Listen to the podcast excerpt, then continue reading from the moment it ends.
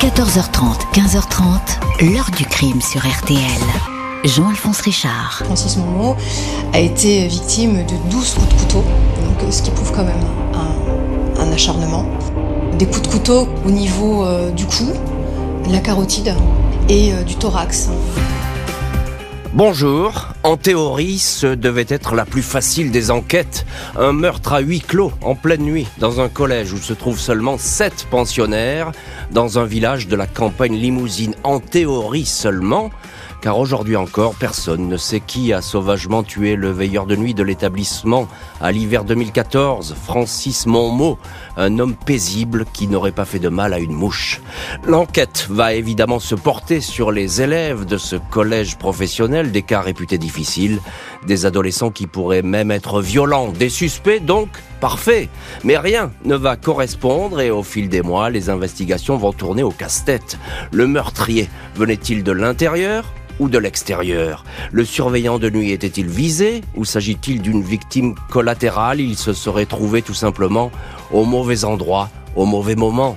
L'enquête est toujours en cours. Avec nos invités, nous allons voir si ce mystère peut enfin être levé. 14h30, 15h30. L'heure du crime sur RTL. Aujourd'hui, dans l'heure du crime, nous ouvrons le dossier Francis Monmot en partenariat avec Enquête criminelle. Ce soir, à 21h05 sur W9, Francis Monmot, meurtre au pensionnat. Je vous conseille de regarder. C'est une affaire en apparence insoluble. Au début de l'année 2014, le veilleur de nuit d'un internat d'une localité tranquille du Limousin est retrouvé poignardé. Un meurtre commis avec une terrifiante détermination. Vendredi 10 janvier 2014, 23h56, les gendarmes de Magnac-Laval, un village en pleine campagne à une soixantaine de kilomètres de Limoges, sont alertés d'un drame qui vient de se jouer au vieux collège, au cœur même de la commune. Le veilleur de nuit a été agressé. Il y a beaucoup de sang, il faut venir au plus vite. C'est un des élèves de l'établissement qui vient d'appeler. La voix est paniquée. Aussitôt sur place, les gendarmes, les pompiers se précipitent au chevet du veilleur de nuit, mais il est trop tard. Francis Monmot, 59 ans, un enfant du pays, une silhouette familière, un homme que tout le monde connaît ici, est mort. Il gît, effondré dans la volée de marche de la cage d'escalier, entre le premier étage et le rez-de-chaussée. Le corps est sur le ventre, basculé tête en avant, baignant dans une grande flaque de sang. Le légiste dénombre douze coups de couteau, portés avec force et profondément, onze au thorax et un douzième au niveau du cou, qui a tranché la carotide. Le malheureux a essayé de se défendre ou de se protéger, ses mains portent des coupures. Il n'a pas pu résister longtemps à cette attaque décrite par un enquêteur comme brutale, spontanée, rapide. Il y avait volonté manifeste de tuer. Francis Monmot s'est rapidement vidé de son sang. À leur arrivée, les gendarmes, les secours, puis un des responsables de l'établissement prévenu d'un grave problème, ont trouvé les élèves rassemblés dans la cour du vieux collège, un ancien couvent de jésuites qui a un temps servi de caserne avant de devenir un lieu éducatif, un collège d'enseignement, de formation professionnelle avec ses ateliers de maçonnerie, peinture, menuiserie et son internat. Ce soir-là, veille de week-end, seuls sept pensionnaires, tous âgés entre 13 et 16 ans, étaient présents dans leur chambre. Aucune autre personne ne se trouvait dans le collège. Les derniers éducateurs avaient quitté les lieux peu après 22 heures. Un crime qui se serait donc déroulé à huis clos, derrière les portes de cette bâtisse au mur de pierre adossée à la petite rivière la Brame. Les gendarmes portent naturellement leur attention vers les sept internes, autant de suspects potentiels, d'autant plus que ces adolescents sont réputés difficiles, des jeunes le plus souvent isolés, en rupture familiale, placés par des associations. Pour le moment, tous semblent prostrés, apeurés par ce qui vient de se produire. Ils grelottent dans le froid de la nuit. C'est l'un des internes, Jamel, 16 ans, qui a donné l'alerte. Il raconte que passé 23 heures depuis sa chambre du deuxième étage, il a entendu des bruits, des appels à l'aide. Il est sorti, s'est penché au-dessus de la cage d'escalier. Il a aperçu Francis Monmot aux prises avec un homme de dos, vêtu d'un t-shirt clair à manches courtes. Il faisait sombre. Il n'a pas pu identifier l'agresseur, mais il peut parfaitement décrire l'arme du crime. Un grand couteau, avec une lame assez large, un manche noir, dit-il, avec trois points gris qui pourraient correspondre à des rivets.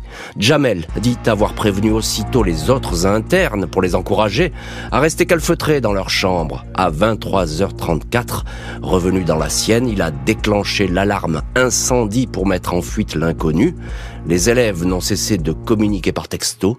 Ils avaient peur qu'un homme ou peut-être plusieurs soient encore dans le collège. Au bout d'un moment, ils se sont mis d'accord pour sortir tous ensemble. Aucun d'eux n'a appelé les secours. Jamel l'a fait, mais une vingtaine de minutes plus tard. Les auditions vont aller bon train, mais la thèse d'un tueur intérieur va avoir effectivement du mal à prendre de l'épaisseur. Samedi 10 janvier 2014 et dimanche 11 janvier, les auditions vont bon train à la brigade de gendarmerie de Magnac-Laval. Vu la nature violente du crime, les enquêteurs locaux ont reçu l'appui de la brigade de recherche de Limoges. Les sept internes présents au vieux collège la nuit du drame, tous mineurs, sont interrogés. Seul Jamel a entendu les chauffourées au bas de l'escalier et aperçu l'agresseur. Ses camarades expliquent qu'ils dormaient et n'ont pas noté de mouvement particulier. Tous confirment que Jamel les a bien d'une agression en cours et leur a demandé de rester à l'abri. Ils se sont mis d'accord par la suite pour quitter leur lit et aller se mettre en sécurité dans la cour. Tous démentent avec force avoir attaqué Francis Monmot avec qui ils s'entendaient bien. Ils n'avaient aucun contentieux. Les gendarmes perquisitionnent de fond en comble les chambres des internes, mais ils ne trouvent rien. Aucune éclaboussure sur les vêtements des uns et des autres, aucune trace suspecte sur le sol des pièces. L'arme du crime, le fameux couteau qui ressemblerait à s'y méprendre un couteau de cuisine, reste introuvable. Lors d'une deuxième perquisition, les enquêteurs, toujours à la recherche du fameux couteau, vont démonter les faux plafonds sans résultat. Après quelques heures de garde à vue, les sept pensionnaires sont remis en liberté. Le procureur de Limoges, Michel Garando, annonce qu'ils ont été libérés en l'absence de charges suffisantes. Le magistrat évoque des jeunes en grande souffrance, mais aucun délinquant. L'enquête tourne avec insistance autour des murs du vieux collège puis se déplace dans les rues avoisinantes. Plusieurs habitants sont convoqués pour apporter leur témoignage. La brasserie L'Aquarium, proche de l'établissement scolaire, était encore ouverte à l'heure du crime.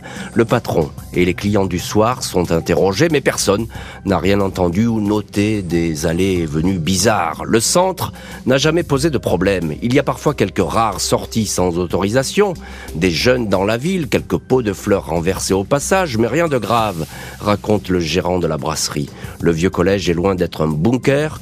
Un porche ouvert permet l'accès à la cour, puis directement à l'établissement. Il y a également une entrée possible par l'arrière du bâtiment, côté rivière. Aucun système de vidéosurveillance n'a été installé. Si ce ne sont pas les jeunes, ça veut dire qu'il y a peut-être un rôdeur, suggère un habitant. Quelqu'un connaissant les lieux a très bien pu pénétrer par une porte qui n'aurait pas été verrouillée, mais dans quel but? Commettre un cambriolage? Ou venir tuer quelqu'un. Mais qui? Le veilleur de nuit ou l'un des pensionnaires? Dans les semaines qui suivent le meurtre, plus de 70 militaires et gendarmes sont déployés à Magnac-Laval pour ratisser le terrain à la recherche d'indices. Des plongeurs venus de La Rochelle sondent les cours d'eau. En l'absence de pistes sérieuses, le chef d'enquête, la colonelle Anne Fougera, attend beaucoup des découvertes scientifiques et des expertises ADN confiées à deux équipes de l'IRCGN. Le village est sous le choc. Une cellule médico-psychologique est mise en place au sein de l'établissement pour aider les élèves et les collègues de Francis Monmot, cet homme marié sans enfant qui menait une vie des plus paisibles avec son épouse dans leur maison de Saint-Sulpice-les-Feuilles et attendait patiemment la retraite pour s'occuper de son beau jardin, de ses arbres et de ses animaux. Un homme très calme qui inspirait la confiance et avait celle de ces jeunes qui l'aimaient beaucoup, commente le maire Jean-Bernard Jarry. Les investigations s'étendent à toute la commune et même au département de la Haute-Vienne. Le veilleur de nuit était-il menacé?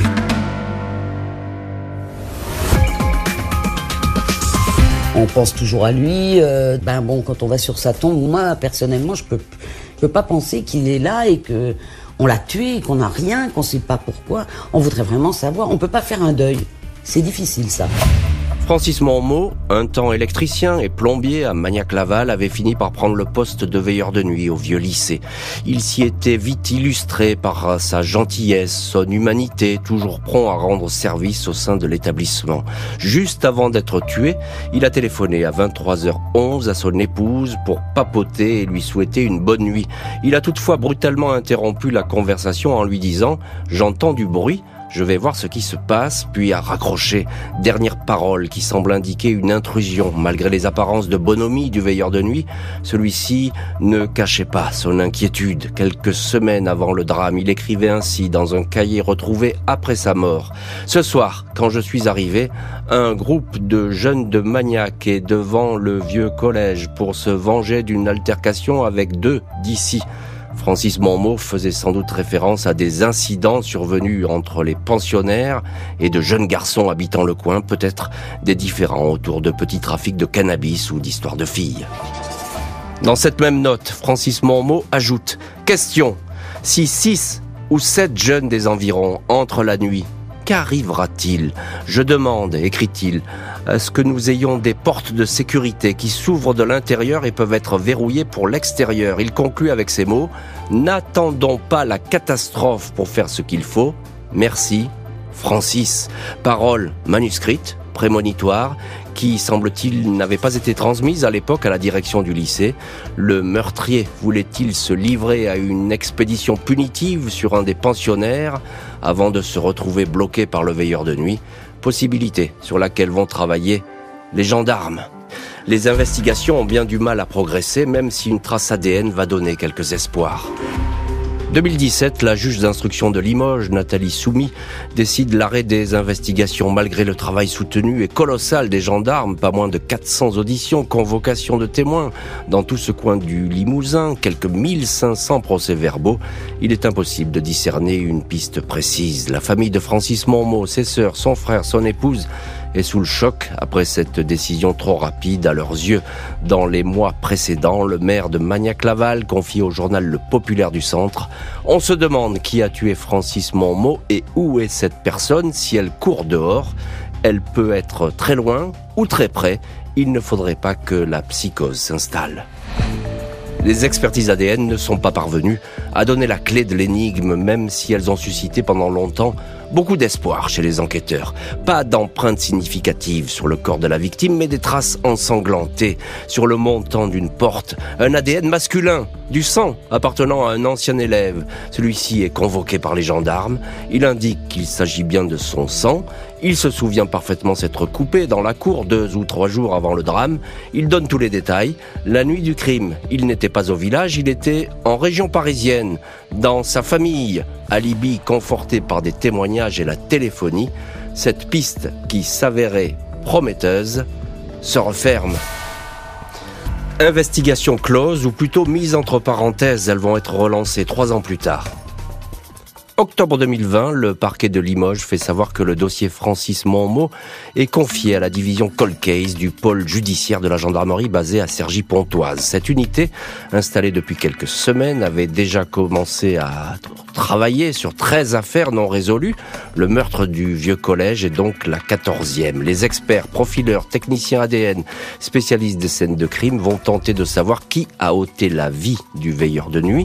Des empreintes de pas découvertes à proximité des corps vont être réexaminés, tout comme de nombreuses affaires, objets, vêtements saisis dans l'établissement. On voudrait savoir, commente Colette Cuevas, une des sœurs de Francis Monmot. Elle estime que grâce à la relance des investigations, de nouveaux témoignages peuvent apparaître. Des témoignages qui pourraient être différents. Certains avaient peut-être peur de parler à l'époque, assure-t-elle. L'heure du crime, présenté par Jean-Alphonse Richard sur RTL.